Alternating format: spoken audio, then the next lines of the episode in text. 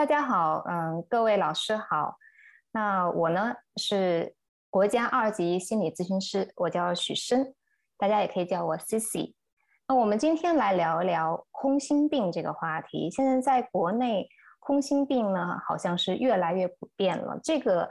被徐凯文教授首先提出的概念，在学生当中特别流行，无论是高校的大学生。还是说初高中学生都有多数的人群表现出共性病的一种表达。那一方面呢，他可能从呃他的精神状态上来讲，可能和抑郁症有一些相似，所以呢，基本上很容易在医院里被确诊为抑郁症或者是双向情感障碍。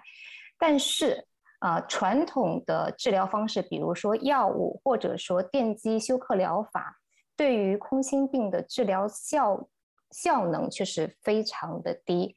所以呢，我们今天呢特地找来了我自己曾经做过的，呃，关于空心病的一个案例跟大家分享一下。这个案例的男主呢是一个十七岁的男孩子，我们况且称他为小 A，他的是北京一所重点学校高二的学生。父母呢都是大学教授，可见呢是一个高知家庭，经济条件和环境也是不错的。因为呃，在北京啊这样的高校，呃，孩子呃父母本身的课业的压力也很重，但是他们对于孩子的学习其实还蛮看得开的啊，不像很多父母激娃激的那么狠。但是呢，孩子依然在。高二的第一个学期的时候呢，爬了楼顶，啊，当时呢，因为学校其他同学及时发现，完叫了老师就给拦下来了。父母这件事情让父母备受打击，他完全想不通究竟是什么把自己的孩子推向了这样一个选择死亡的边缘。觉得作为父母而言，他们是非常知书达理的父母啊，既不。鸡娃又不强迫他一定考到什么九八五啊、二幺幺啊、什么常青藤，这些都没有要求。吃穿用度上也都是比上不足、比下有余的一种经济状态。有什么事情需要这个孩子寻死觅活呢？啊，事情发生了之后呢，就带着孩子去医院的精神科。呃，医生给孩子开了药，结果不但孩子拒绝服药，而且他因此非常的愤怒，认为。所有的医生都是庸医啊！他这里当时是我的一个朋友找到我的，说孩子就表达了说，你们全都是除了开药什么都不会的人，这个直接在现场就这么表达，而且从那以后拒绝所谓的心理治疗，千万不要跟他提心理治疗，提心理治疗就会掀桌子的状态。后来呢，是我的一个朋友，他就说传一个饭局吧。啊，也不用说你是心理咨询师，也不用说你的身份，我们就跟你就看看，啊，跟他一起聊聊天，有没有可能让他的，呃，在这个饭桌上说出一些你能够看出一些端倪，然后为他们家庭当中提供一些帮助，所以呢，才有后面的一系列的事情发生。那这个案例呢，我今天之所以提出来，实际上这就是一个。目前特别典型的空心病的表达，就是看上去好像什么都不愁，孩子的状态他也不是一个学习的差生，其实他的成绩一直都稳稳的在大概呃学校的中上等的水平，因为是北京市的重点学校，像他的这样的成绩，未来考取像国内的九八五问题应该不大。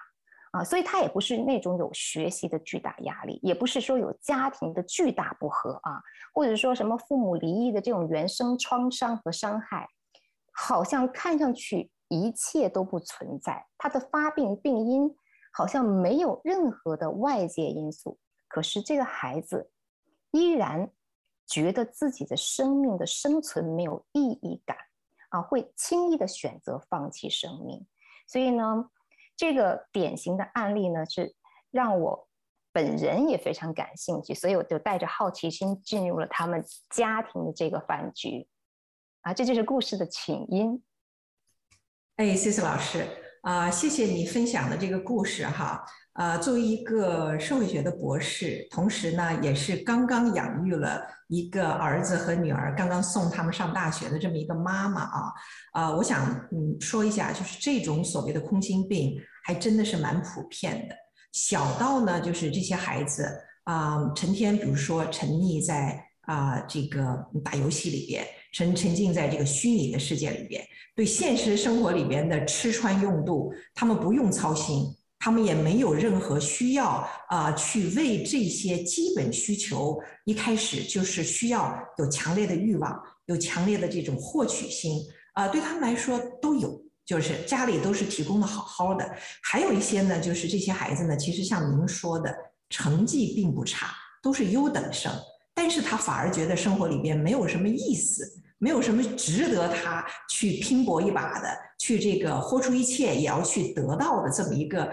啊，动力就是，所以这个呢，就是我们平时也在也在跟家长也好，我经常也跟我父母说，我说这代的孩子跟我们真的是不一样，就是我们当时是那种饥饿感和工作的这种，你如果不考上大学，你真的是有可能面临没有好的工作这么一种可能性哈，所以有些动力是很基本需求在驱使的。哎，这些孩子没有。同时，我也发现呢，这些孩子有一个很大的特点，其实他们思考的问题和他们关注的焦点和我们父母这代是很不一样的，非常的不一样。另外一个呢，就是我观察这些孩子呢，就是，呃，你如果跟他们讲道理，像你这个孩子，你跟他讲道理的话，他其实是俯瞰着你。觉得你们很庸医，觉得你们不理解我，觉得你们没有能把这个我这样的一个人理解透，就是，所以我们跟他们之间是出产生了这种理解上和交流上的巨大的障碍的。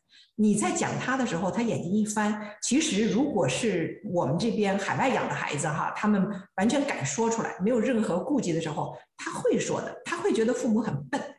你们很笨，你们很蠢。就是你们担心的和你们想要我做的事情，其实根本你们没有理解到我。就是，这是我从这个父母的角度哈，能从啊，管他是这个青少年还是更小的孩子，甚至更小的孩子，他们会觉得我们对他们做出的安排，我们给他们提出的要求，其实跟他们心里面的那种需求是非常脱节的。这至少是我觉得这个呃呃嗯，你讲的这种现象之后哈，是有它很大的普遍性的。那么呃，父母对孩子的这种教育和关爱，和孩子自己内心和外在的需求的这种巨大脱节啊，我是觉得造成了我们对他们的这种关爱没有到因人因时啊，没有能够真正是。啊，满足了他们在成长过程当中的这种需求。那这个作为父母来讲，我也很很想知道，就是我们到底怎么能因人和因时，在他不同的成长过程当中，提供这种真正是符合他们成长需求的这种父母的关爱。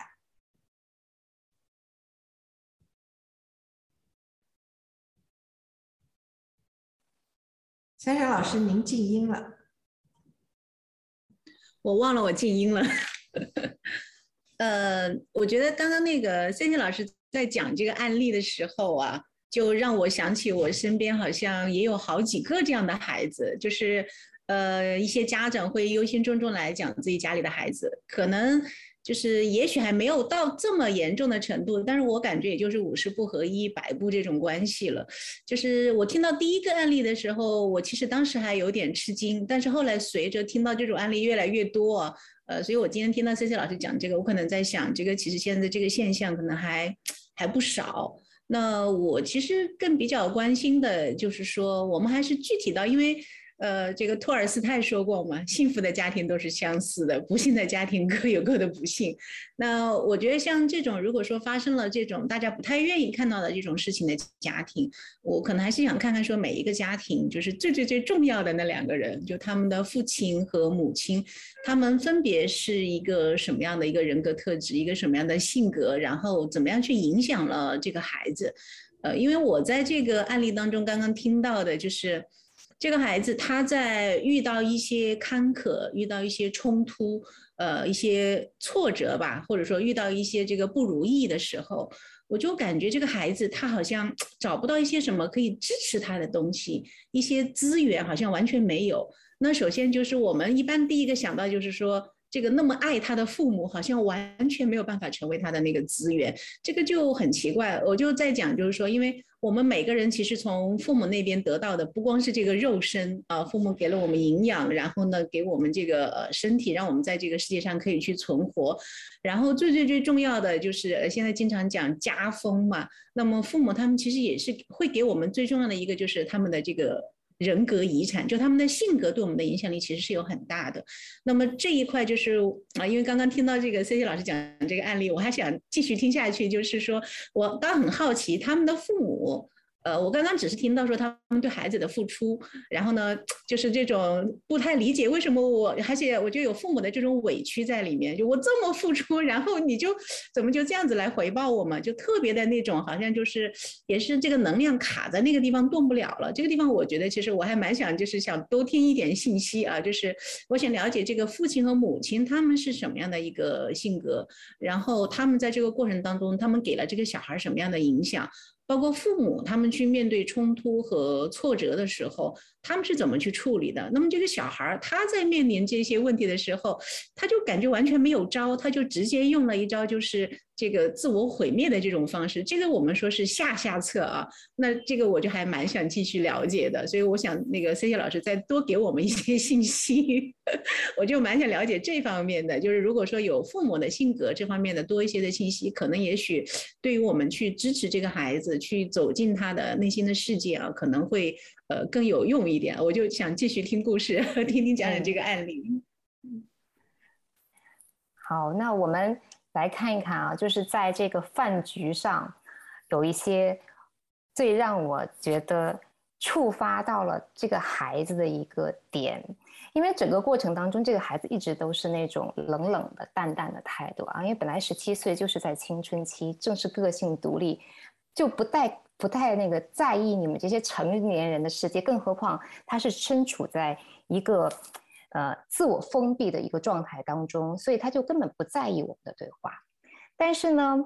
啊，在这个饭吃到一半的时候，因为大家我跟他的父母其实年龄都差不多，然后呢，我们就聊到了说，哎，我们小的时候怎么成长起来了，哎，怎么奋斗到今天，这是呃七零人在一起经常会谈的一个话题。他父母就讲到了说。从小，他们都是从北方的小县城刷题刷题，一路刷到了大北京，然后从一个默默无闻的人刷成了博士后，然后才留到了学校里任教当教授。他觉得今天他们的生活，在他的小的时候想都不敢想啊，在首都北京，在这里有自己的房产。啊，有自己的车子，然后吃穿用度一概不用愁，而且还有一份不知不一定说到底有多么的热爱，但是的确是做的这份工作让自己很踏实，有事情可干，就觉得人生很满意，就是很知足的一种状态。就聊到说，幸福其实就是这样，哎。有车子有房子不愁吃喝，有事可做，有一份事情让你可以投入，这就是人生的价值，这就是人生的幸福。当谈到这个话题的时候，我就发现了那个孩子表情突然有一种非常的不屑一顾的表情，然后我就因为我坐在他旁边嘛，啊，特意的安排，然后我就我就说小伙子。哎，你怎么看这个话题？如果让你跟我讲讲幸福啊，你觉得什么是幸福？那孩子说：“难怪你们整天都说我生在福中不知福啊！我从出生就过你们说的这种生活啊，有房子住，出门有车坐，然后从小学习就是我的工作。照你们这么说，那我没有过过任何其他的工，这其他样子的生活，我怎么知道今天这个生活就一定是很幸福？”哎，这个孩子说到这儿的时候，起码我作为一个旁观者，我听起来觉得很有道理啊，很有道理啊，是不是？然后我就说，那你觉得什么是幸福呢？啊，你要觉得，如果说现在就让你给幸福下一个定义，你会怎么去定义它？啊，爸爸妈妈是觉得有房吃、有房住、有车开，那你是如何理解？有什么拥有了什么之后，你会觉得你内在的体验会很幸福？想了想说，嗯，我需要特别是父母对我的尊重。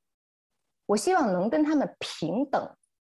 我希望他们能把我看作一个平等交流的人。结果这时候他爸妈一下就急了，说：“怎么不尊重你了？怎么不平等了啊？什么都问你的意见。”吃什么晚饭吃什么都要听听你的意见，然后进你的房间还要敲门。我们小的时候还有说哪有说我们的父母进房进我们的房间还要敲门，我们连房间都没有，我们就是在那个那个一堆人睡在一张炕上，我们也没有什么意见啊。结果孩子这时候就不说话，爹妈一说这个话，孩子立刻就不说话，然后我就给爹妈使眼色，然后。我就我就发现，哎，我说，哎，那你觉得他们都都这样说？你觉得你给他们说个案例，你说一个故事给他们听听？你觉得他什么时候他们做的这些事情就是不尊重你了啊？就是就是没有跟你平等的说话？结果那孩子说，上个星期，咱不说远的事，就说上个星期，我跟同学一起出去了，然后那个结束之后说好去姥姥家一起吃饭晚饭。因为我晚了半个小时，你就他就指着妈妈，你就唠叨了我整整一个晚上啊！说我没有时间概念，说我没有预见性，不就因为我回来的时候淋了一点雨吗？啊！但是我是提前了大概开饭前半个小时就给你们打电话，说我也要晚二十分钟，因为要陪同学回去去找他的手机。再说天气预报又没说下雨，我们才选择的骑车。他说：“这就跟时间观念、跟预见性有什么关系？你们就先吃你们的，不管我不行吗？我回来吃一口，有就吃，不没有我就点个外卖，不行吗？你们不就想让我去姥姥家？我去了不就完了吗？”那个孩子当时说这个话，父母全两个人就在那说：“啊，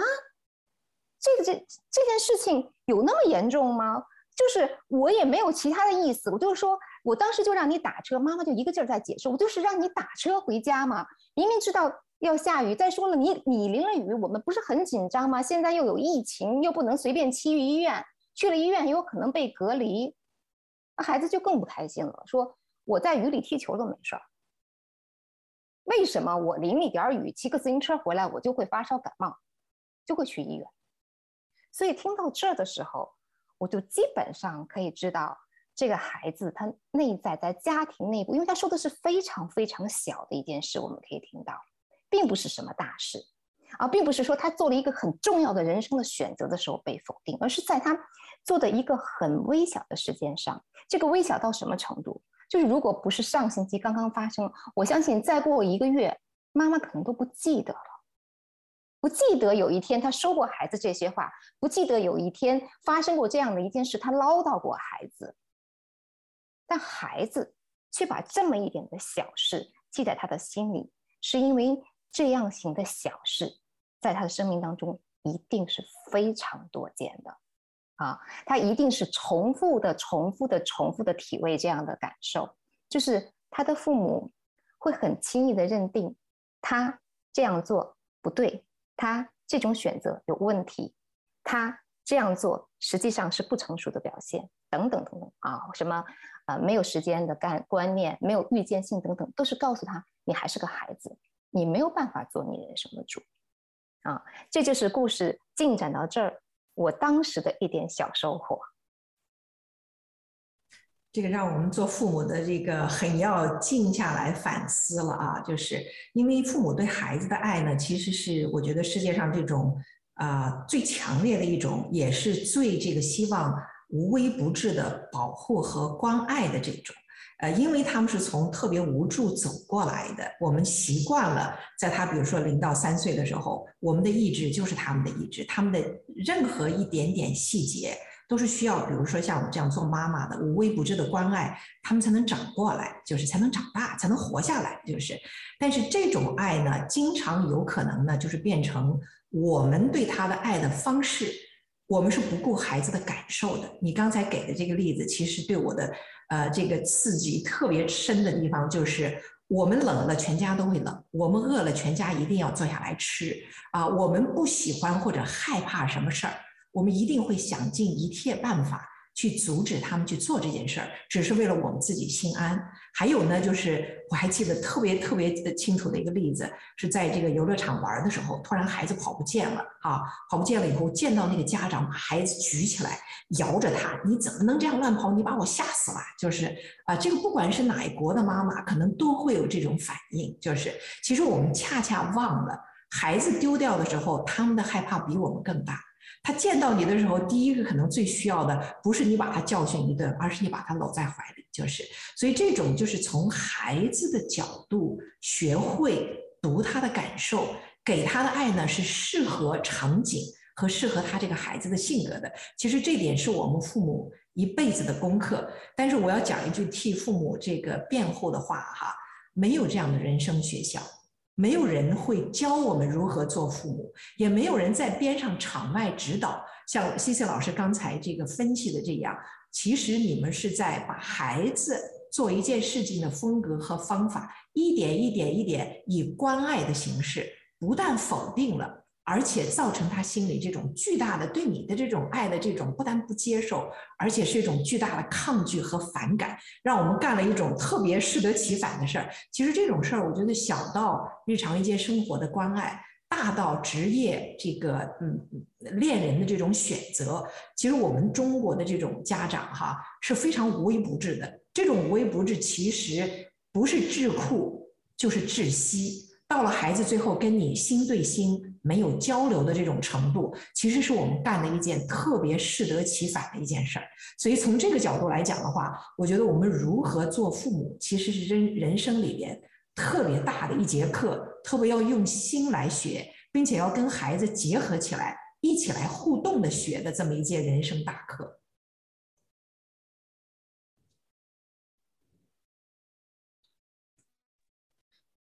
我我刚刚听那个 C C 老师讲这个案例的时候啊，我的一个第一个感受就是说，我觉得这个这个这个家庭里面的父母和孩子的关系好像挺紧张的。就你你看这个孩子讲的全部都是小事儿，但是他们家所有的这些小事儿，而且这个小孩他能够记得就是。呃，复述完整他们当时的对话，哎，我觉得非常好，就他让我们完全就情景再现，而且是非常熟悉的这种中国式的父母 跟这个小孩的这种对话。但是这个对话当中，你就发现说，都是一些小事儿，但是好像他们就特别容易就掐起来，就很容易就是双方马上情绪就上火。就这个家庭当中，你会感受到就是什么，就是都是一些小事，但是没有人用一种幽默的。快乐的方式去沟通，好像大家都特别紧张，都绷得特别紧，一点点小事我们就很容易吵起来。然后这个小孩就是到现在为止，这个事情已经过去了，但是当他跟第三者再去分享这件事情的时候呢，我能够依然感受到那个情绪还是很大的。也就是说，在这个事情发生到现在这么长时间了。这个家里面是没有这样的一个空间，没有这样的一个场域去消化这个情绪的，这个情绪一直在那边。然后呢，而且到这一刻为止，这个。这个情绪这么大，然后这个张力这么饱满，可是他完全没有去到另外一个方向，就完全都是用在说我怎么样，就是去抱怨，然后去吐槽，都是用在这个方向，就是感觉有点有点遗憾，所以也不禁让我想要去了解，就是说他们平时父母跟子女之间他们的对话，他们的沟通是一个什么样的模式啊？因为我是一个企业教练，我就比较关注说这两个沟通的人本身他们之间的关系怎么样。但是我听这个父母对小孩儿，然后小孩对父母，基本上这个里面就好像。他们很少去分享一些温馨的、快乐的、好玩的场景，比如说去讲父母的一些糗事啊，或者说他刚刚这种不屑的这种神情、这种眼光啊，那他没有一些，比如说开玩笑的说，哎，爸妈你们老土了，你们奥特曼了，或者怎么样？就这个家里缺少这样的一些语言，这样的一些，呃，或者说这么一些情绪啊，这是我很很好奇的。就这个家里面很少这种小的这种开心的这种这种场景，好像比较少。那我不知道是为什么，就是这个。这个就是，然后就是我的第二点感受，就是这个父母呢是呃小地方考到这个大城市里面来，然后我觉得应该算是就是这种呃非常不错的，就是呃叫什么幸存者啊。然后呢，我觉得他们是那种就是自己吃过苦，有一种非常典型的也是这种中国式父母的心态，就是我吃过的苦，你就不要再吃了。然后最好就是你能够一点苦都不吃，一点弯路都不要走，顺顺利利的走下去。所以你会发现，之后零点雨都不行，然后他马上就会想到现在疫情啊，到时候进医院了怎么办？就会把这个事情无限的去严重化。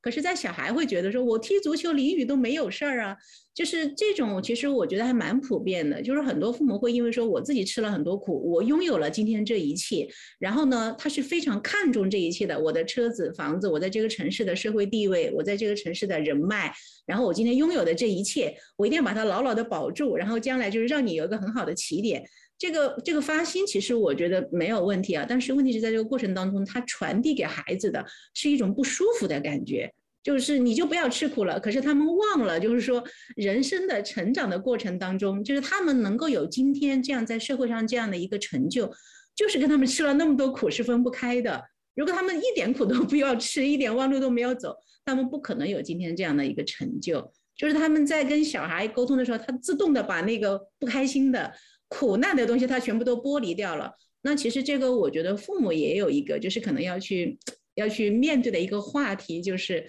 他们怎么看待自己吃过的那些苦。如果他完全给他赋予的是一个负面的一个感受，然后呢，给到小孩的时候，我觉得小孩将来他对于挫折、对于冲突、对于困难，他可能就很难去正确的去面对，他不知道怎么去吃苦，不知道怎么去面对冲突。呃，就是我刚刚听那个 C 老师在讲的，然后我还想继续听下去。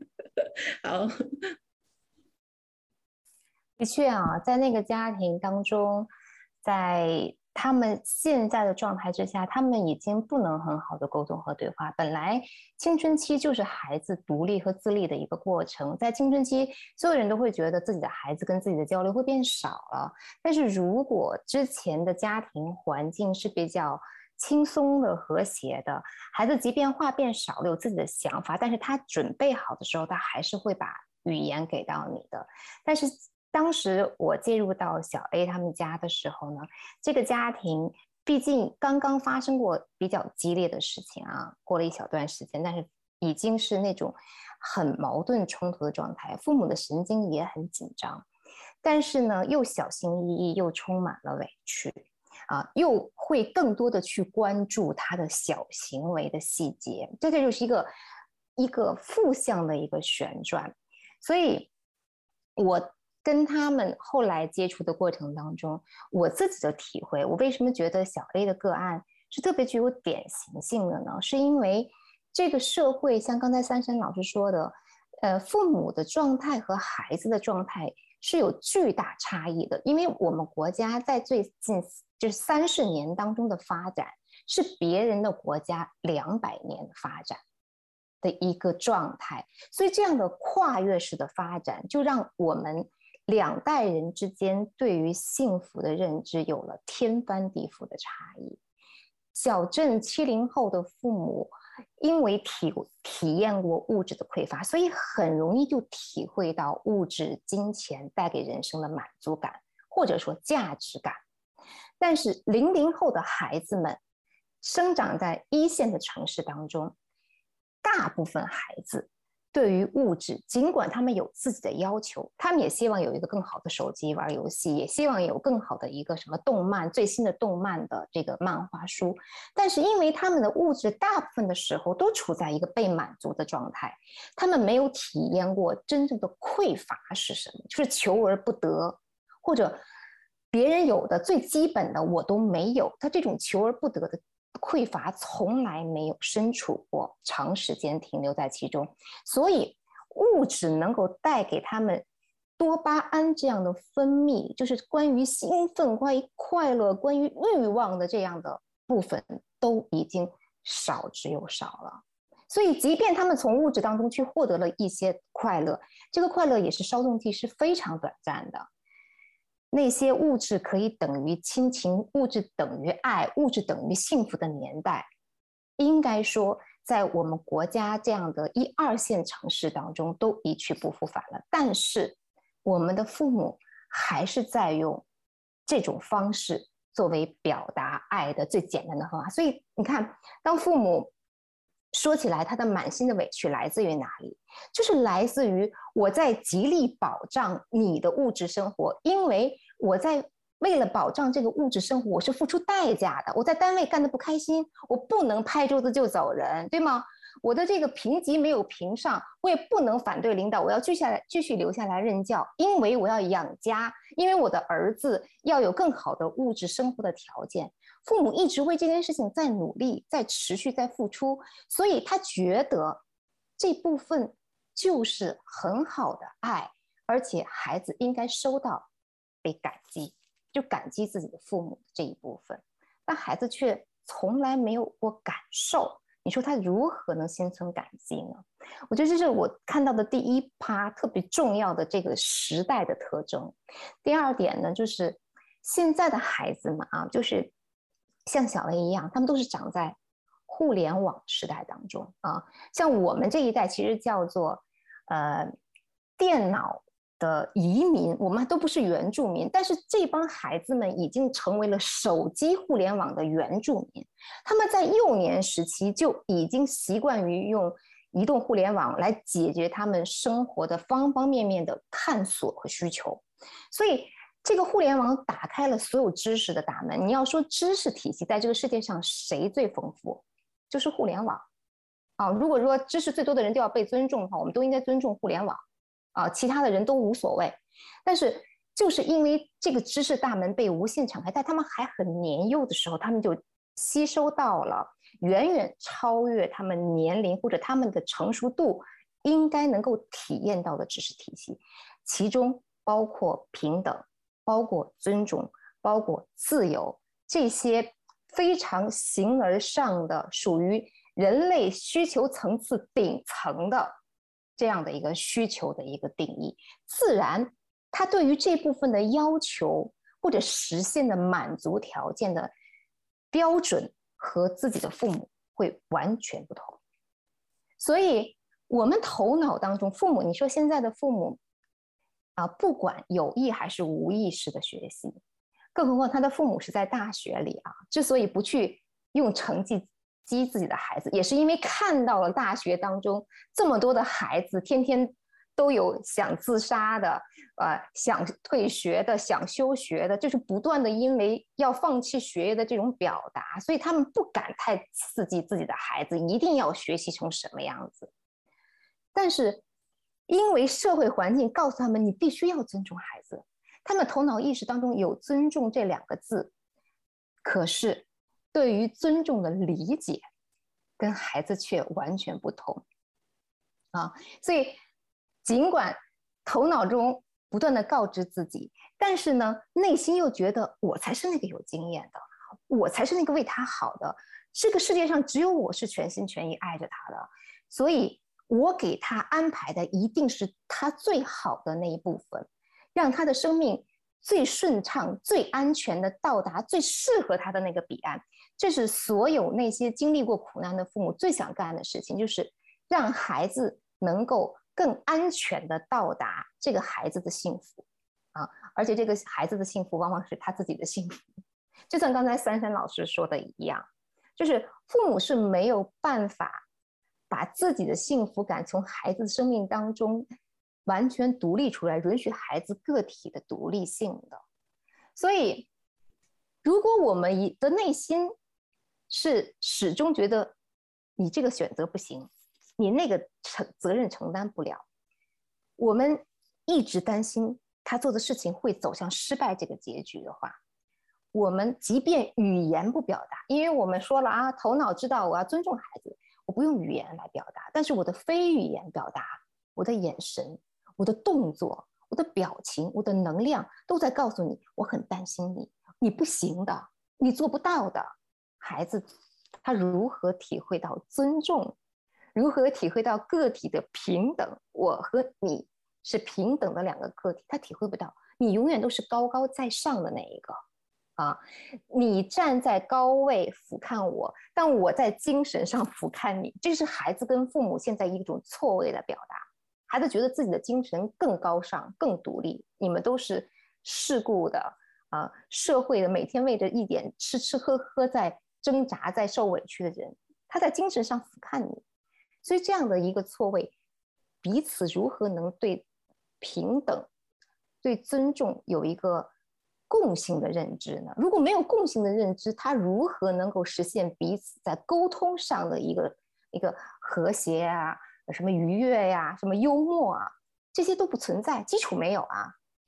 然后第三个就是平等这件事情啊，可能在我们父母的头脑当中都觉得，真要孩子做主，让他选择，尊重他的意见，一定是那些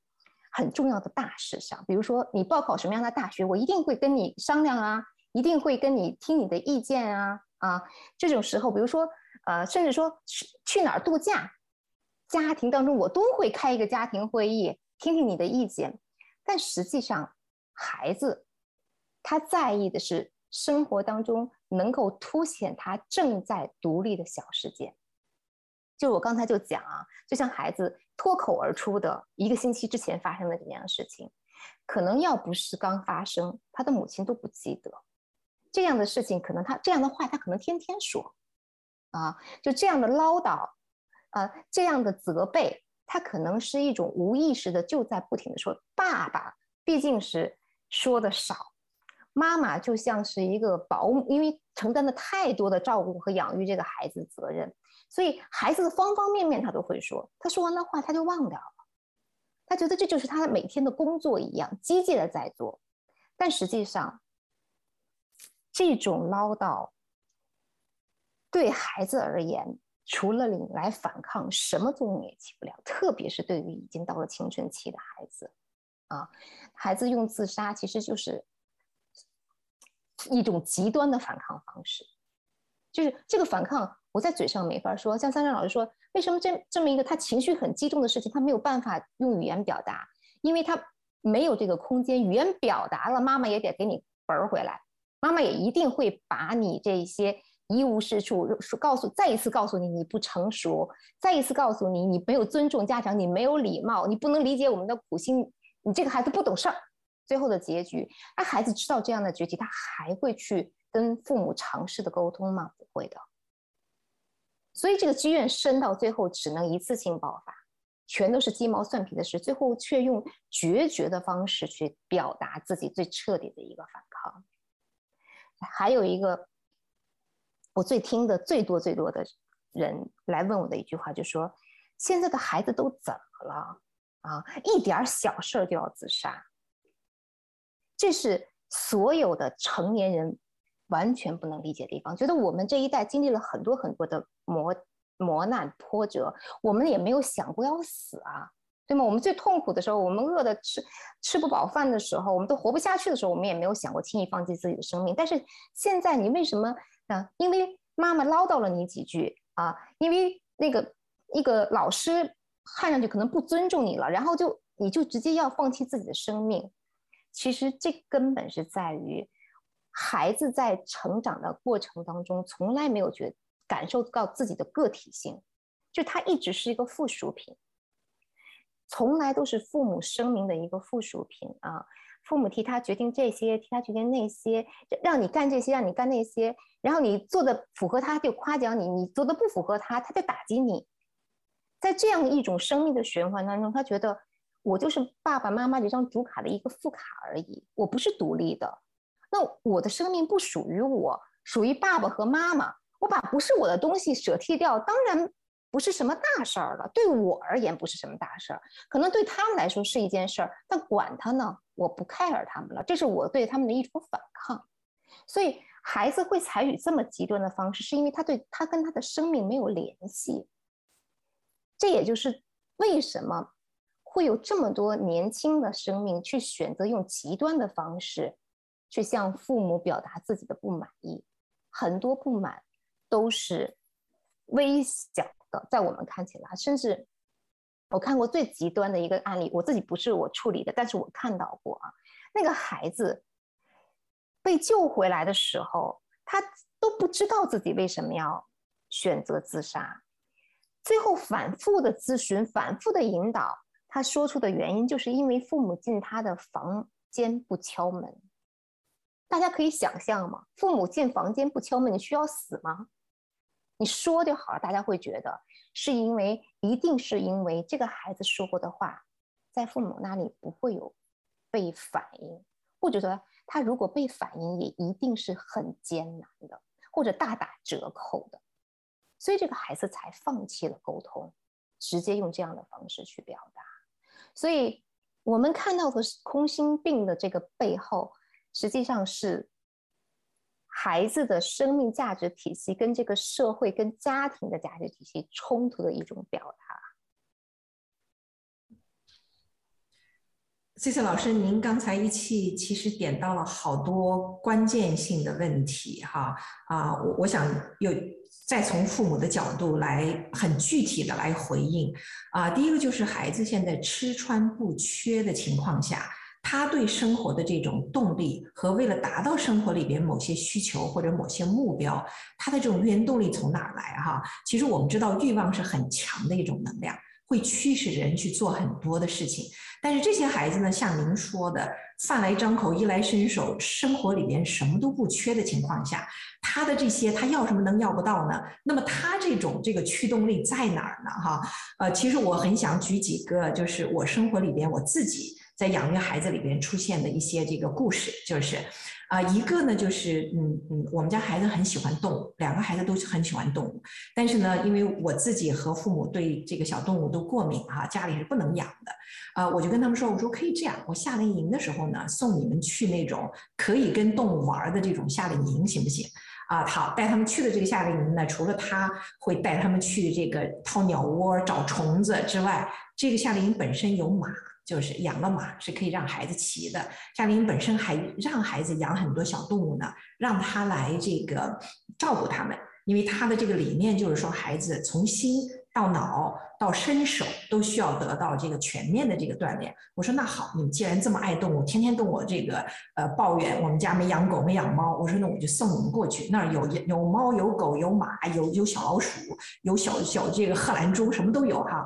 哎，去了以后呢，就是最后从我们家那个嗯老二写这个申请大学的这个文章里边，我才发现这段经历对他有多重要。因为这个学校不是光让你骑马。你花个钱，你去骑半个小时马你就走了，然后穿上特别贵族的这种各种行头哈，就是是一种晒照片、晒这个呃感受的这么一个机会。而是呢，这个这个呃夏令营呢，它一定要求你要照顾马，你要扫马圈，你可以认领一一只马，那是你的。那么从喂这只马到扫它的马圈，到这个夏天的时候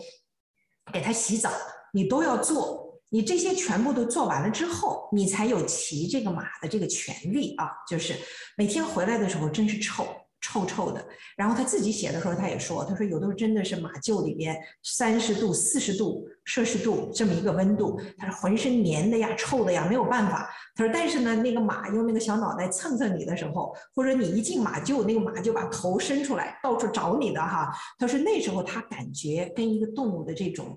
链接，这种。爱这种关系，他说让他觉得，哎呀，那个臭，那个什么都是可以忍受的啊。然后他从这个里边呢，他写出来，他说我再去野营的时候，他说我再不会抱怨外边有虫子、有臭、温度很高、很热，身上是黏黏的。他因为有了这段这个经历，还有一个呢，我们家的这个老大是很喜欢名牌的鞋，尤其是各种各样的这个篮球的鞋。还有一个呢，他很喜欢这个玩的这个玩具哈。呃，买的这种乐高玩具呢，家里边一出手就是好几百美金的，买了这么个小东西，人家四十分钟就搭完了，就是，哎，我就发现这个孩子呢，就是是非常非常爱玩具的这么一个东西，他并且他要买的这些东西呢，都是特别贵的，哎，当时我就留了一个心儿，我说如果呢他要什么我都给他买什么的话，不是说我们没有条件，但是我说会让这个孩子对任何东西的价值他没有概念。对一个小孩来说，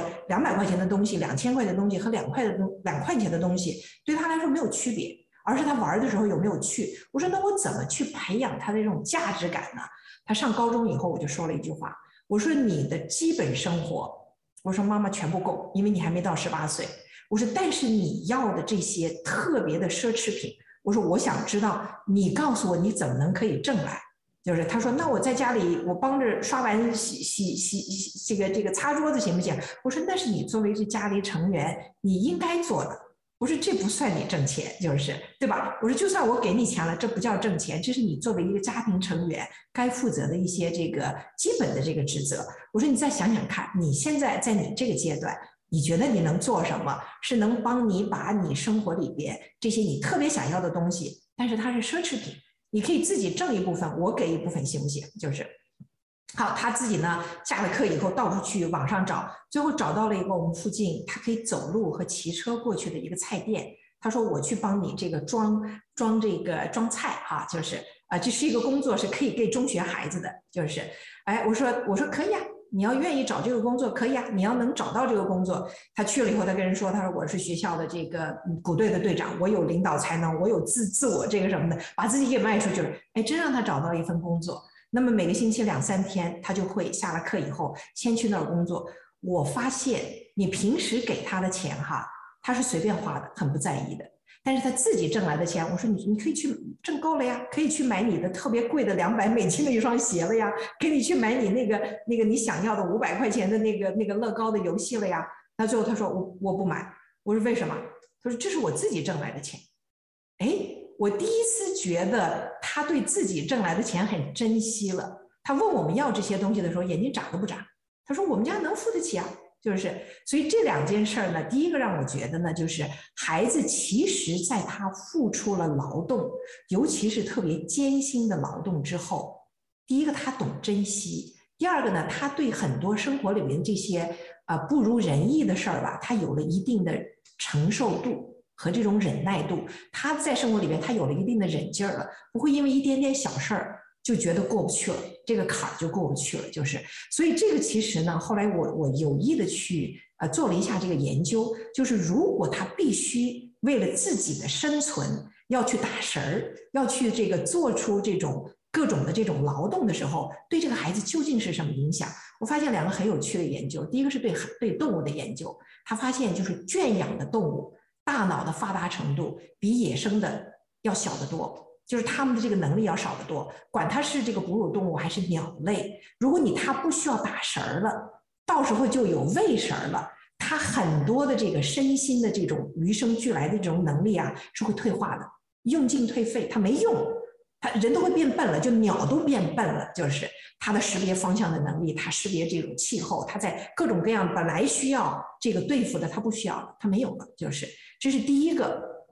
第二个研究也很有意思，他呢就是发现，在大学期间打工的，管他是在餐馆打工，在其他地方打工，来这个支持自己学业的，他当时研究的是律师哈，就是他发现，在学校期间勤工俭学的学生。将来在事业上成功的这种率哈，成功率哈，比那种全部靠家里供养的要长久的多，并且呢，这个差距要大得多。哎，当时也很让我这个学社会学的思考，我说为什么呀？他当时分析的这个原因哈，他第一个，他有了一个为了自己的目标不惜一切付出努力的这么一个这么一个这个过程。他说第二个呢，在他工程当中工作的过程当中，尤其是在比如说餐馆打工，你是要眼听。八方眼观六路，耳听八方的，你是要能很好的满足客户的需求，你才能拿到这个小费，对不对？就是还有一个呢，练你很多，就是很多东西你要记下来，你要学会把你们餐馆最贵的东西、最这个招牌性的这种东西跟人交流出去。让人家特心甘情愿的去买，对不对？这个对你将来成功，你怎么去跟人打交道，怎么去跟人交流，怎么把你自己的这个跟人打交道的能力变成一种影响力，变成一种说服能力？其实这些呢，在他工作的经验体验当中，他是学到的，不是外界灌灌输进来的。所以很多呢，在我们剥夺孩子去为自己的学业贡献。而去打工的这种经历，为了自己这个这个嗯一份想要的东西，去想尽办法去努力的这个机会，其实你不但是啊把他这种驱动力给减少了，而且你把他在这个过程当中锻炼自己的能力呢，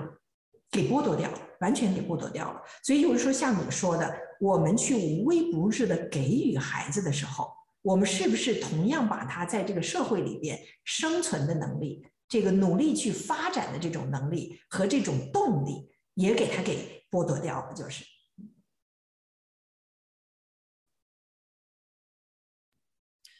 然后我听易农老师讲，我就在想，可怜天下父母心，真的是不容易，就是要不断的去观察他们，帮他们总结。然后还要感受他们，而且最最难的，我觉得就是作为父母。还要去反思，还要不断的去学习，还要去面对自己，说也没有一个地方教我们怎么做父母，可是孩子就天然的对你充满了期待，对吗？然后我我也我也想起我的一个朋友也很有意思，就是呃，我觉得真的就是现在，尤其是他自己是在中国的这个呃大陆受的的教育，但是他的小孩呢是上的国际学校。那么我有一次跟他开玩笑，我就问他，我说你小孩乖不乖啊？怎么些小孩怎么男孩子嘛？他说我只知道他玩的很开心。我说那他学习成绩怎么样啊？他说不知道。我说为什么呀？他说这是他的隐私。如果我要知道他的成绩，我必须要去问他的老师，然后他老师会说，这我不能告诉你，我要征得他的同意，我才可以把他的成绩告诉你。小学四年级。成绩是不可以告诉你的，然后进他房间要敲门，所以他一开始是非常的不习惯的。然后当他们之间有有冲突的时候呢，他只会用一招，就是什么呢？你的 iPad 的钱是我给你出的，是我给你买的 iPad。就他这样讲的时候，我就笑，我说你只剩下这一招了。就是我我会发现说，就是嗯，我们在这种传统教育当中长大的父母，他面对现在这一代的小孩儿。他真的是没有招，就是他不知道该 该怎么办。然后我觉得这个其实是要承认，就是在这一块你确实是不知道怎么去面对，因为这一块是你的空白。我们不是这样子被教育长大的。那小孩的话，他的成绩都是他的隐私。然后当时我们是在那个饭桌上面嘛，正好呢，他们的另外一对朋友是从美国回来的。嗯，他们小孩还挺好的，成绩上的是霍普金斯。他说，这个成绩有什么了不起的？他说，你知道我们小孩儿，他说不舒服，去医院检查，我们就问他怎么不舒服。他说，连病历我们都不能看的，我们就是他如果不告诉你，医生也不会告诉你，因为这是病人的隐私。他说，你看我们身为父母，自己女儿生了病，我想知道她身体怎么样了，女儿不告诉你，我们就不知道。他说，我们急得要死，也没有办法。就他们是华裔父母，但是小孩是在美国长大的。他说我们也很着急啊，那有什么办法呢？那你必须要接受这个现实，就这个是一道一道墙一样的，就给堵在那个地方了。然后呃，我我刚刚听 C C 老师讲的时候，我就在想另外一个问题啊，就是也是我觉得中国式父母，就是中国父母可能在这个地方是表现的特别明显的，就是为什么孩子们不懂得感恩？就我这么全心全意的为你付出，我觉得这是一个非常普遍的问题。然后，那我就在想啊，就是说，呃，中国的父母，我觉得可能是全世界最好的父母，完全没有自我，完全可以全心全意为了小孩去去付出，把孩子的事情看得比天还大。那为什么最后就是还不落好呢？就是都变成特别委屈的父母，就是到最后说我这么辛辛苦苦的为你付出，孩子为什么不懂得感恩？那我刚刚听 C 老师在讲的时候，我也就在想，然后又听到那个一农老师在讲，就从一个妈妈的角度在讲，就是我也在想，就是那总我们也见到有些孩子是很懂得感恩的，对不对？那我其实就在想啊，我我当然第一个反应肯定是想到我自己的父母，呃，我觉得我从小的那个呃成长环境啊，我其实就在想。呃，我长大了，不要做我的父母那样的父母，因为他们太没有自我了，就完全所有他们的人生就是为了孩子而活。当然，你说伟大吗？真的很伟大。那我就觉得说，就是他们完全就是任何的事情，只要我的事情跟孩子的事情有冲突的时候，一定是孩子的事情放在第一位。那嗯，我我妈妈曾经跟我讲过一句话，她说以后我们死了，她说你一滴眼泪都不要掉。就是他觉得我已经做得很好了，那我我就觉得说，可能我不能说我自己就是一个非常非常懂得感恩的人，但是可能就是说，在父母那边他们是得到认可的。那我刚刚就在想啊，就是可能在父母眼里，我还算是一个懂得感恩、还算懂事的孩子。那为什么就是说会有这样的一个结果呢？呃，我刚刚想了一下啊，就是第一个。我觉得小孩儿就是说，呃，他其实是知道父母为他付出的，但是，呃，就举个例子，我们去一个人家里吃饭，那么父母他做了一桌饭菜，那么我们坐下来吃，其实这个饭菜味道做得很好，但是我就记得有一个妈妈，她从那个饭菜端上桌之后，她就一直在讲，我今天怎么样辛苦去菜场买这个菜，我怎么样很重的把它拎回来，然后回来之后，我一个在厨房里怎么样去加工它，去处理它，我是多么的累。然后这个菜呢，又把它加工到最后端上来，我是多么的不容易。就我们一开始本来觉得这个菜的味道是很好的，但是他这样讲，你知道吗？我们到最后大家每个人吃的都很有压力，就味同嚼蜡，就是吃到最后每个人都觉得吃的很沉重。那我就觉得其实这个可能有点类似的地方，就是他付出很多，他也想让你知道他很辛苦，可是到最后成了一个就是呃相反的一个效果。那呃，C C 老师也讲过类似的话，就是说唠叨到最后，就父母都爱唠叨，但是到唠叨到最后呢，他一点效果都没有，反而就让小孩非常的反抗，然后非常的逆反，而且就很厌烦，就不想听你讲。那我们明明知道没有效果，但是还是忍不住要去唠叨，就像我刚刚说的这这个这样一个一个妈妈一样啊，这种现象也是很普遍的。呃，但是我也记得说，在这个成长的过程当中。我妈妈也经常就是像我们以前离开家乡去外地读书，我妈妈会给我们做一些那个家乡的美食。但是我是觉得说，就是呃，她从来没有讲说我做这个过程有多么的辛苦啊。但是你吃到嘴里，你会知道这个东西有多难得。我就讲一个最简单的，就是呃，我们湖南有那个油辣子，然后我都毕业这么多年了，我的同学现在还会问我，他到上海来，我说请他去吃饭，他会说。你家里有没有那个油辣子？就是你妈妈给你做的。毕业这么多年了，他还在问我这个东西。他说太好吃了，然后我就跟他说：“我说你知道吗？”他说：“你你自己不会做吗？”我说：“不会做。”我说：“只能是到现在还是我妈妈做好了寄给我。”我说：“那个东西做起来特别的琐碎，特别的麻烦，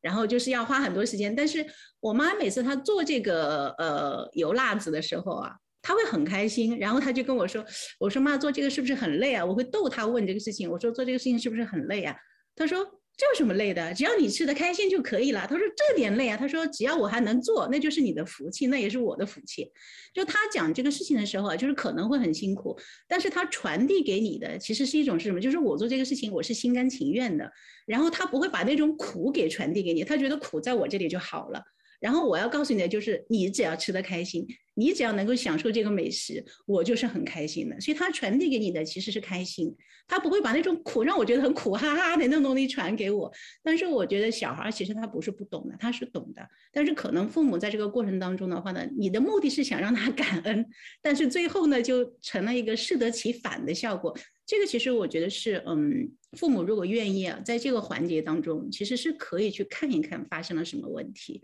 就同样是一件事情，我我我的妈妈从来没有讲过说啊，你们要懂得感恩啊，你们将来要回报我啊，她从来没有讲过这样的话。但是我们可能就会很自然的去做，就是你看到有什么呃好的东西啊，第一时间就想去跟他分享。包括说像嗯，我还讲一个就是父母对子女的担心的问题啊，因为我是一个背包客，我就很喜欢背个包出去旅行，而且很多时候呢，因为我走的那个路线啊。可能也很难找到同伴，我就是自己一个人背个包出去了。那么我在路上的时候呢，也会有一些人就会说：“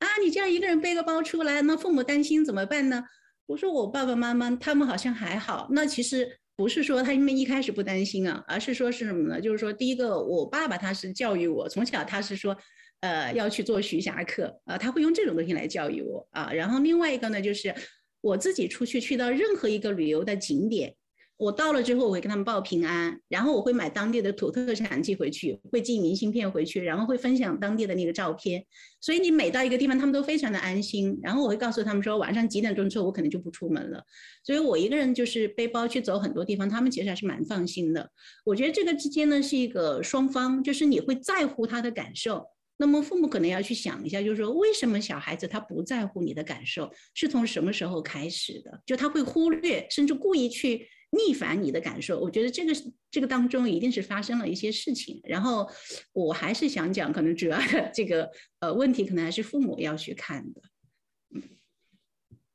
您刚才说的特别对，感恩是一种自发的、发自内心的情感，不是你可以这个要求来的啊。那么你刚才也提到，父母对孩子的爱可以是一种特别功利性的、交易式的。我养了你，所以你要将来要养我老。呃，我对你好，你将来也一定要对我好。你看我花了这么大劲给你做饭，你难道还不感恩吗？其实这种是属于一种特别功利性的为孩子在做。这种你其实做的越多，你越想这个在孩子这儿引起这种负疚感。其实负疚感的能量是非常低的。是是，负疚感是这个罪恶感，这个耻辱感，这些都是能量场里面最低最低最低的能量。对孩子不会有任何这种正面的影响，只会像您说的，让他呢，第一个你不要做呀，我不要，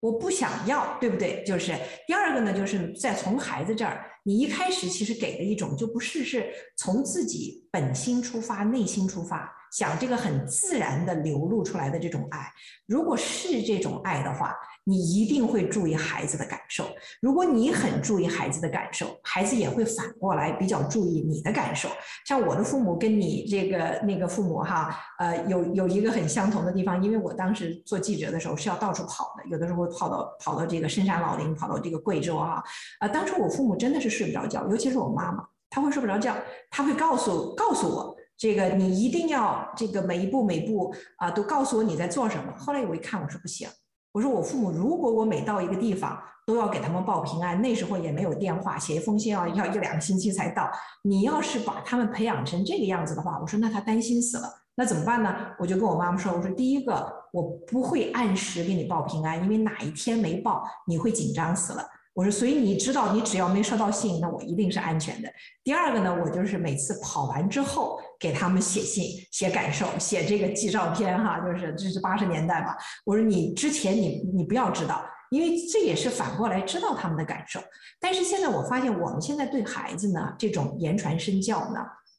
有的时候没有激发他们内心那种跟你相连接、体会你的感受。比如说吃饭的时候。你会说，哎，我这个我们不爱吃，所有的好吃的都给孩子吃，这是我们中国家长很爱做的一件事情。就是你反过来有没有让孩子，你从小就知道，哎，这个这个好吃的东西应该是每人有一份的，爷爷奶奶也应该有一份，爸爸妈妈也应该有一份。其实你一开始怎么培养他的习惯，怎么培养他的思维方式，怎么培养他的为人处事的方式，这是从三岁之前就要开始的。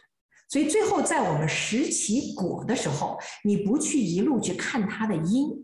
这个是一个这个只看结果不看这个整个过程的时候呢，我觉得你一定是一个很没有效果的、很没有影响力的这么一个父母。还有一个呢，我觉得就是你一定要理解呢，不同的孩子他是不同方式。我们家只有俩孩子，一个孩子呢是从小很喜欢你照顾他。天天晚上给他磨磨磨背，给他搓搓脚，他很享受的。另外一个孩子，你不要碰我。一个孩子是很享受，你把什么东西都摆好了放在他面前，他开心的不得了，给你一个那个那个大大的甜甜的这个这个这个这个微笑哈。还有一个，一切都是我来我来我来，他要自己来。你连把他放到这个车座里，他一定要爬出来，吼着吼着，我要自己爬上去。所以这时候你你一定要知道，这两个孩子你是要不同方式来对待的。否则的话呢，你把第一个这个一开始就给他扔出去，什么都不给他做，他会很委屈。所以你一开始就要很有心的培养他自理。第二个，你反而呢不需要培养他的自理，你反而有的时候要让他知道有些事情是超乎你的能力的。哎，这件事情可不可以我们俩一起做？就是，所以这种呢，就是没有一个嗯好坏的问题，而是你的这种。教育孩子的方式，跟孩子相处的方式，和照顾和爱他的方式，是不是跟这个孩子是很适合的，是很契合的？还是说你是完全在扼杀他的天性，扼杀他的自己的这个内在的这些潜能和动力的？就是，所以这时候我反而觉得，像你刚才说的，父母呢不但要靠着书本研究，其实好多时候你是要用心观察，观察了之后呢，你要找到这个开这个心的这个钥匙。开孩子这把心的这个钥匙，这把钥匙，你一定要用不同的方式对待不同的孩子，并且在不同阶段会改的。比如说刚才我说的，我们这个特别喜欢照顾的这个孩子，突然到了十二三岁以后，你要问他今天吃什么，想吃什么，他马上说你不要来烦我。哎，我当时是很震惊的，当时真的很震惊。我说我那个那个特阳光的、特宝贝儿的这个孩子，怎么突然一下变成一头野兽了？就是这时候我自己先去研究，我说哦，这段时间第一他要独立。你那种无微不至的关照，对他来说是他要打碎、切碎的一个东西。第二个，后来我发现，就是这个孩子这在这段时间，他整个的逻辑思维没有了，只剩下这个几百倍、几千倍的这个在在这个这个乱跑的这个荷尔蒙。所以这时候冲动，这时候情绪不稳定，是一个很正常的一个阶段。那这时候我再去打他，我再去要求他，还像以前那样这个甜蜜蜜哈，那他没有尊重他成长过程当中他有的一种变化和和转折，就是。所以当时我需要做很大的自我调整，就是从一个抱在怀里特别温暖的一个孩子，变成一头刺猬。变成一头野兽，就是，哎，我就去理解，就去去读这个书。最后他说，你父母反而对这些表象不要做特别激烈的反应。所以这时候我要重新调整自己，要重新学习，就是。所以父母跟孩子的这种交流，其实是一个整个生命过程的不断学习、不断调整的一个过程。没有一个从一而终的一个方式，对所有的孩子在所有的状况下。都很合适的，就是所以这种生命大学哈，或者生活大学啊，真的是这个你愿不愿意学？你如果不学的话，生活反过来给你不同的这种教训，给你不同的这种警示哈。那么孩子这种刚才老师说的，C C 老师说的，他把生命就是这么不经意的就放掉了，除了对这个父母的一种反抗，是因为你们把我搞到生活这么的无趣。生活这么的无味儿，我不过了，行不行？我还给你，就是，呃，是一种反抗，其实也是一种呢，就是没有独立的人格，没有独立的生命，没有独立的自己的生活的要走的路和目标之后，确实他会失去活下去的这种胃口，就像厌食症一样，他是厌生症了，我不想活了，这个日子没什么活头，就是，但是对那么年轻、那么幼稚的这种生命来说呢，他很容易做这种很。一念之下，很极端的一个不可挽回的一个一个决策。那么这时候生命里边，如果再没有一个做做这种决定以后，我想问一问，我想去求一求，我想去交流一下的这种资源的话，那很容易走上绝路，很容易走上绝路。说青青少年是自杀率最高的一个生命的阶段，为什么？他要独立，但是你没有锻炼他独立去飞的这这副翅膀。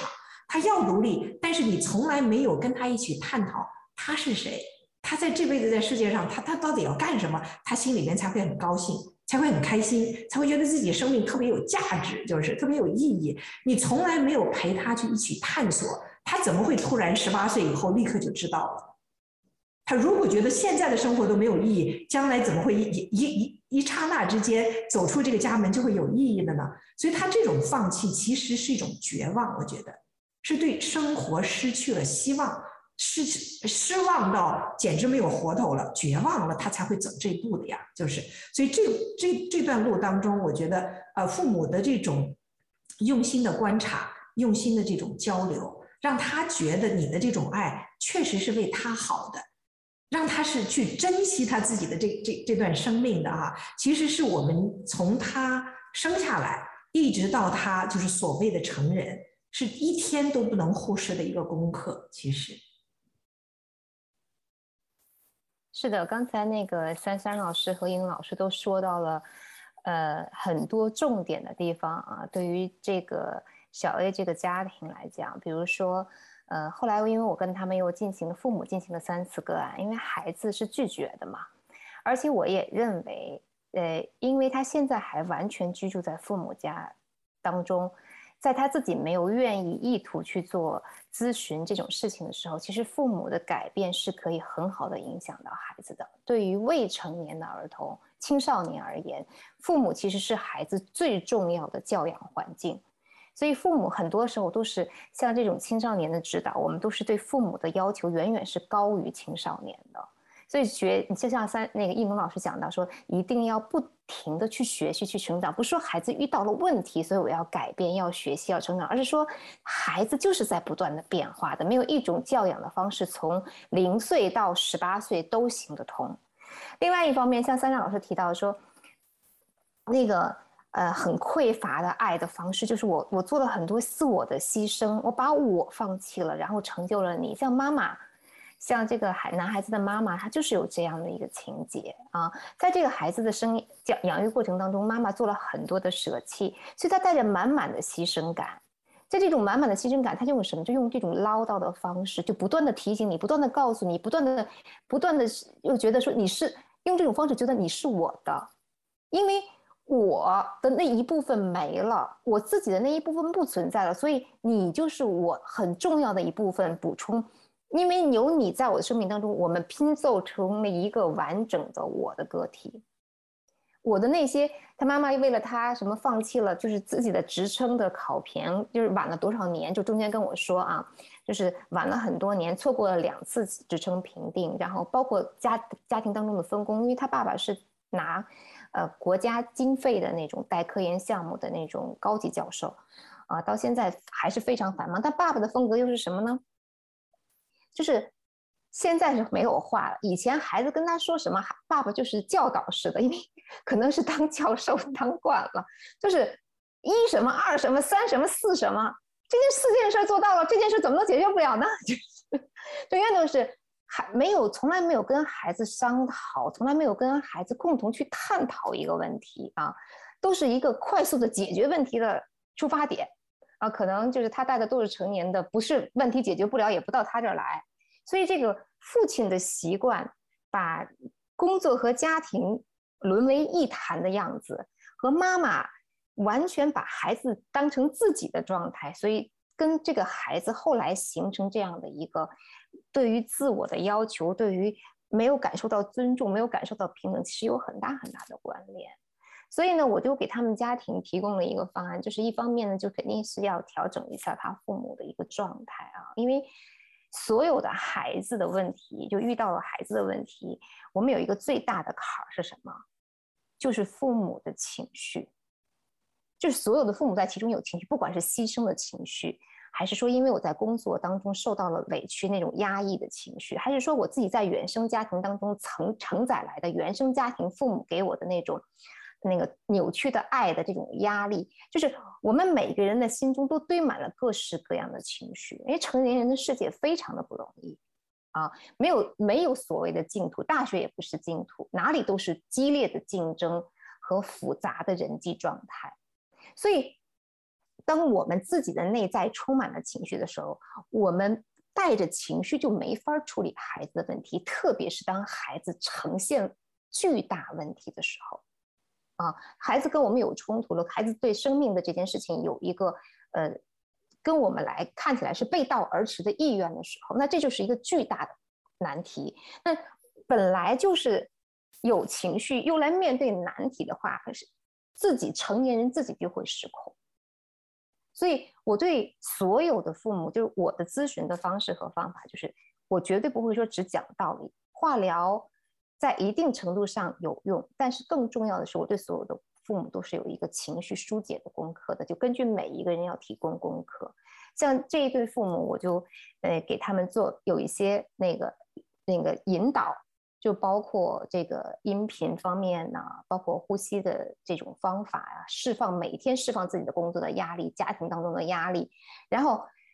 要学会说情绪是我的，我平和好了自己的情绪，我才可以关照好我的孩子。所以他们。我甚至跟他们讲说，如果你真的在情绪里，孩子来找你，或者真的现在要跟你马上决定一个什么事情，你都可以告诉他说：“对不起，我现在情绪不太稳，我就现在有心中有很多的情绪啊，就我先要处理一下我自己的情绪，等一下我们再来谈你的话题。”其实这是很好的以身作则的方式，就教育孩子。我们每个人都会遇到情绪，情绪是需要你自己来处理、来关照的，不是施加在别人身上，也不是用一个极端的方式去处理。采取一个极端，像孩子放弃生命这种方式，就是我极端的在处理我内在压抑的这种愤怒。你们对我不公平，啊，你们对我不尊重，他就压，就释放这种情绪而已嘛。所以，父母对他们而言，第一个重要的事情就是要学会平和自己心中的各种各样的每天遇到情绪和历史积压的情绪，要求他们每天都要多做练习。然后，如果有这样的一个能力之后，才有后面的所有的原则。很重要的一个原则就是，呃，把孩子的尊重从嘴边，从嘴边改到心里啊，在家庭当中要形成一个讨论的氛围。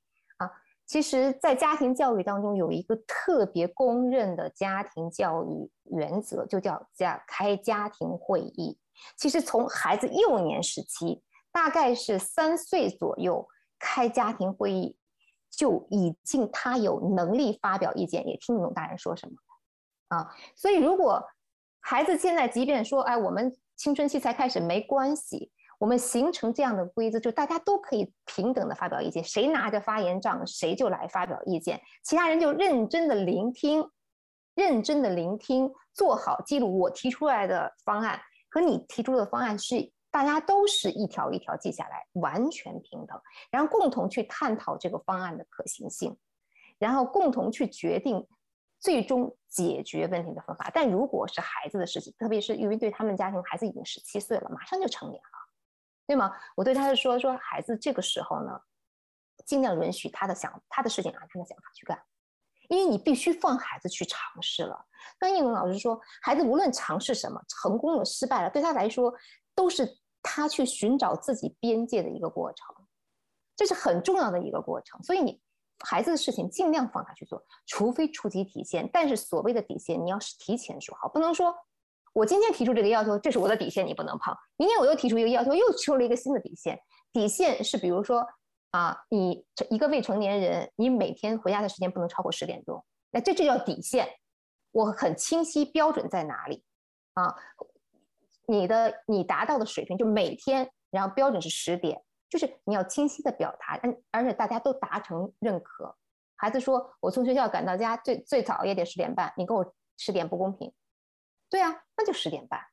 对吗？实际上你是要求他准点能够回到家，不能夜不归宿，你肯定有这样的一个原则确立的底线。所以一开始要把底线沟通清楚，然后底线之上的事情就让他去吧，让他去尝试。不要另外一个，不要就想指导孩子做什么。这个指导欲啊，其实是父母在体现自己的价值感。就很多父母摆脱不了指导欲的原因，是因为他是通过指导来体现我比你强，你需要依赖我。所以我们有这样的一个关系，你要一直跟随着我。我的价值感通过指导孩子去体现的时候，他就停止不了。所以我说，孩子即便真的来问你啊，说爸这件事我怎么干，或者妈这件事我怎么干，这个时候你一定要问他，你打算怎么干？你有什么想法没有？你怎么看待这个问题？你要实现什么样的一个目标？可以跟他讨论，可以启发，甚至启发不是启发他直接答案是哪里，而说你可以寻找一些帮助吗？你可以去哪儿搜寻一下？或者说跟谁去聊一聊，你看看他老师可不可以给你一些想法？你的好朋友是怎么想看待这件事？然后我们回来再来讨论，你就这件事的解决方案的方向是怎么考虑的？在这个过程当中，是在避免哪一点？就是养过孩子的人都会真切的，其实我们自己也从青春期走过去的，对吗？我们曾经也那么渴望独立，但现在作为成年人，我们都忘了。养过孩子的人都知道，青春期是多么渴望独立。但是如果生养你的环境从来没够给你过这种独立的可能性，他总是不断的告诉你该怎么办，告诉你该怎么办。你去问他们，实际上是头脑的惯性、思维的惯性，这就是一个编程。可是你潜意识独立的这个愿望，不管这个编程怎么编，这个愿望都在这里，所以就造成了。看上去是孩子主动在问你，但实际上他潜意识当中，他希望自己来决定，他不觉察，他有这样的渴望。但是呢，你告诉他，他又觉得你不信任他。这样的一个冲突，就让父母莫名其妙的陷在了一个让孩子以为父母不尊重他、不信任他、不认为他能够胜任自己的事情。这样的一个状态当中，而不自知，这种伤害很大。你经常就说，为什么说有孩子说，把孩子叫过来说，你为什么做这些事情？孩子不知道，愣在那里。你需要不断的问他很多，从很多小事当中，最后是我们咨询师梳理出来，哦，原来是背后是这样的一个原因，就是因为他潜意识东西他不知道，潜意识并没有办法被有。意识的带入到意识当中，这需要训练。所以潜意识要独立，头脑又按惯性走，结果父母不停的按头脑当中孩子头脑模式去运转，结果到最后变成了伤害亲子关系的杀手，又成了父母啊！所以这个锅呢，当然你也得背，为什么呢？因为从小是你这么教他的，虽然很委屈，但是这个锅的确也只有父母扛起来。然后第三个，我跟他们说的就是孩子呢。按自己方法做，就一定会有失败，对吧？如果说我们希望他自己做的事情所有都成功的话，这时候父母才要紧张，因为你不知道什么时候下一个失败可能就会打倒他。如果这个孩子经常接受点小挫，就像打我们打免疫针那个打那个疫苗一样，一点病毒进去，身体就抵抗力就出来了。我们承载失败的能力就是这样锻炼出来的。但是失败的时候，父母应该做什么？不要教育孩子。不要抓紧时间，那哎，抓住了时间，你看这个时候就让他明白怎么做才是正确的，怎么思考问题才是有效的，不是？这个时候也不是有些父母不是，而是我不教育他，我安慰他，哎，没关系，别太在意了，没竞争上没关系的，对不对？啊，我们下次还有机会。再说了，他们不选你是他们的损失，是他们没有眼光。这个样的安慰其实让孩子更难过，就是我做的事都没价值在你那儿，对吗？别在意。这不多大一点小事儿啊，孩子就只觉得原来我做的事儿都是小事儿，孩子收不到你的关心，他收到的都是你的蔑视，所以这个时候其实只是让孩子知道父母是站在身后，可以感受他的，支持他的。什么叫感受他？我给他父母举举了一个例子啊，说像他的孩子很特别喜欢踢足球，有的时候带伤踢球。如果说这场，你想想，一个孩子如果坚持带伤踢了球，然后这场球还输了，父母这时候说：“哎，别在意，没事，还有下场球。”再说上次你们不是赢他了吗？你说这个孩子心里，如果是我们自己带伤坚持了一件事情，到最后没有成功，我们当时的心情是怎样的？我们还是又沮丧了，对吗？如果我没有当时没有受这个伤，对吗？如果那个时候我小心一点，可能结果就完全不一样，我的状态会更好，我一定会进再进一个球。我们想的一定是这些，所以这个时候一定告诉他：首先，你受伤了，你还坚持打完全场比赛，这是巨大的毅力和忍耐力。妈妈很佩服你啊！要搁我肯定做不到，我肯定早早的就退下来休息了。但是你这么坚持，到最后你还你们还是有一一球之差落败，你现在一定很遗憾。这是孩子，我们。人和人之间要用真心的感受到对方，把那个感受传递出来，把你放在这个事情当中，把我们每一个人人性的共通点表达出来。没有人会对自己真正执着、付出、追求的东西毫不在意的，对吗？啊，不在乎那个结果，对吧？或者说。这个时候，马上就有人告诉我你做错了。我告诉你啊，你在那个球的时候应该怎么踢怎么踢，你就站在那个位置上。这个时候说你牛，你上场踢呀，对吗？就像大家指导中国队一样，天天都在指导，但谁也不能把中国队送出送到那个世界足足球的那个顶级盛宴当中去，就是这么回事儿。大家都会觉得非常的沮丧。这个时候听到的这些话，但我们父母最爱说的就是，要么在教育孩子。你应该怎么办？怎么办？怎么办？你当时应该这么做，这么做就对了。要不然就说：“哎呀，没关系的，哎呀，这没关系，咱们去吃点好吃的，转移视线。”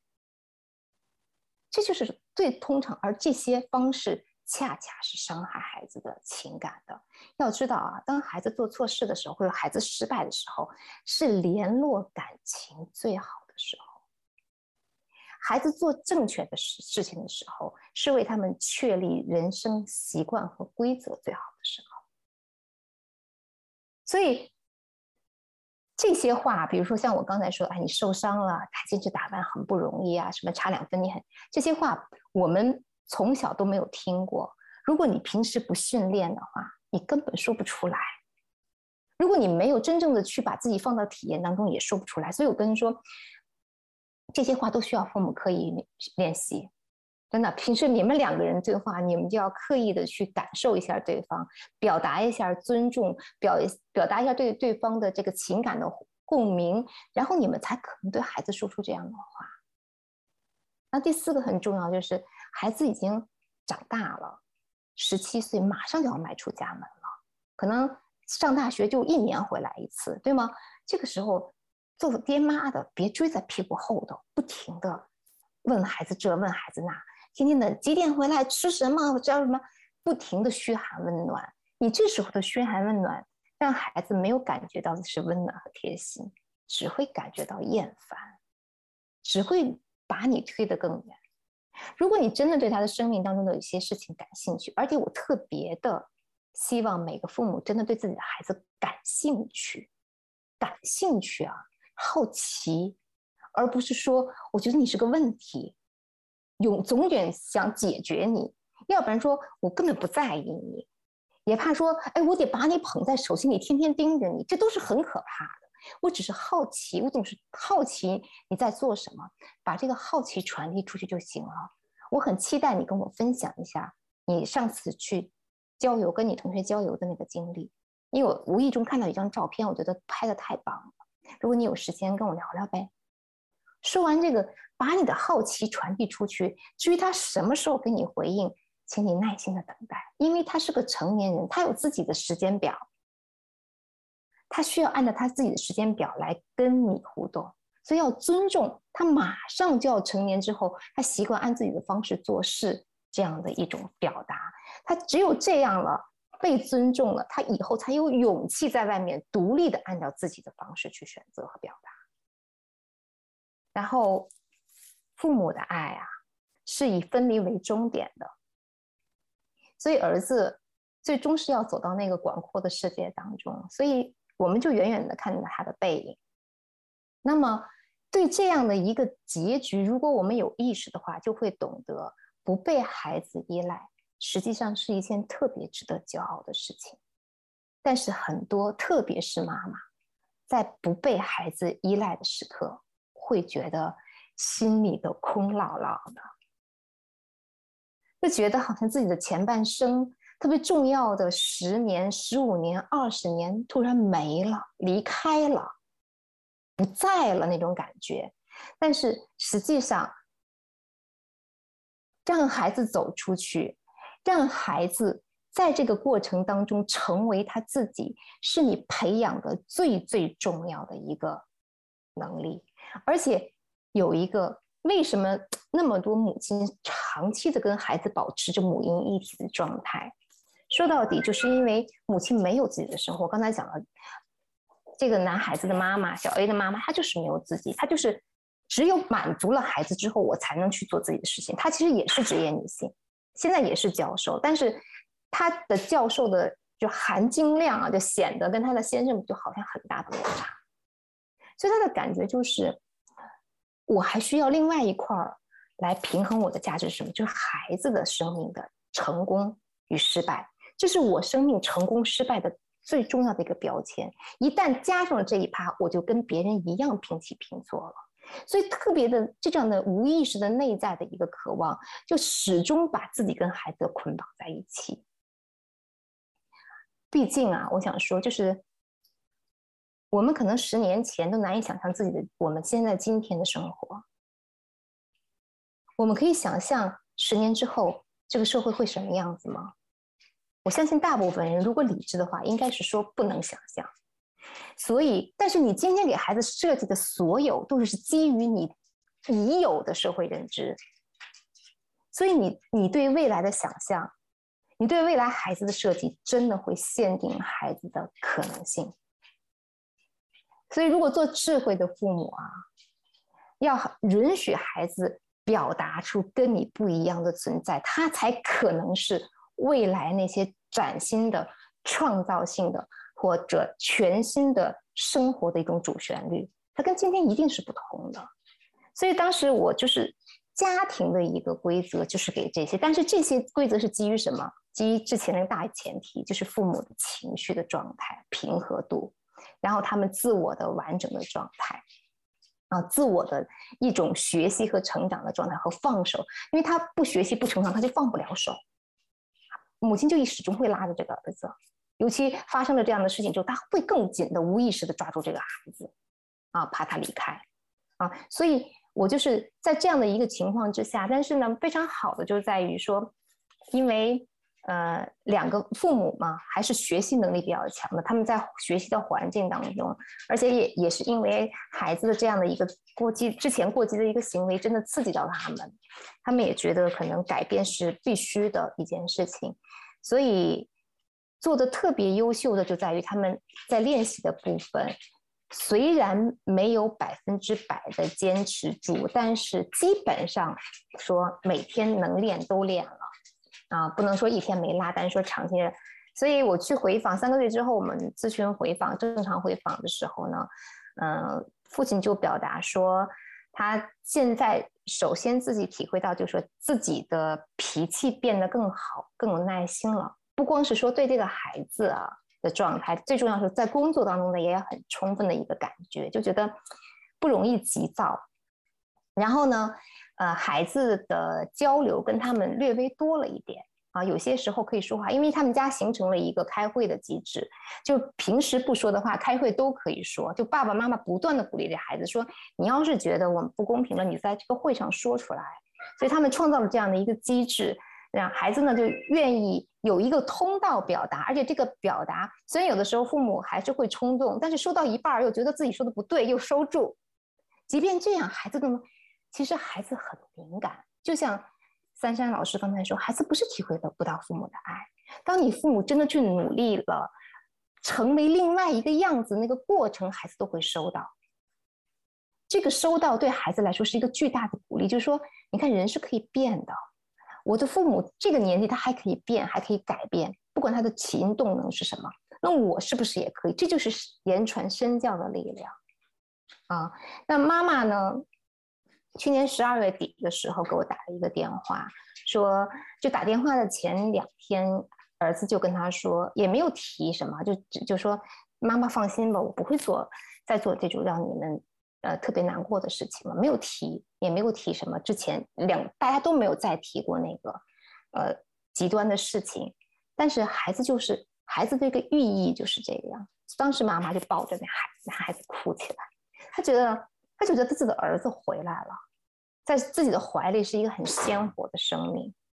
所以这个案例当时给我感觉的说，其实看上去是很难、很绝望或者很缥缈的事情，但如果父母愿意在这个过程当中切实的付出努力，哪怕这个努力还没有百分之百的做到，啊，就像他爸爸说说，其实我们有时候话都出了嘴边，都已经说出来了，说一半觉得不对，又往回绕。然后又往回说，就说那今天咱不说了，这就先到这儿，我不说了。我刚才说的你也你也就当我先别说。就是爸爸就是这样去处理，都起到了相应的效果。就是孩子看到了父母那份努力的心，想让这个和他的关系，想尊重他，想真正的把他视为平等的人，这样的一个努力，都可以唤醒孩子，我是一个独立的人，我被别人尊重了的一个力量。所以我觉得。这个这个个案带给我很美好的地方，就是相信父母之对子女的爱啊。以前讲说，父母爱子女就要为其计长远，但时代不同了，所谓的计长远，再也不是说把他的未来安排好，而是让他有面对未来的能力。这个面对未来的能力，就什么？不断的改变，不断的变化。只有我们的作为父母有这个能力的时候。孩子才会接受到这样的力量，所以遇即便遇到了自己的孩子有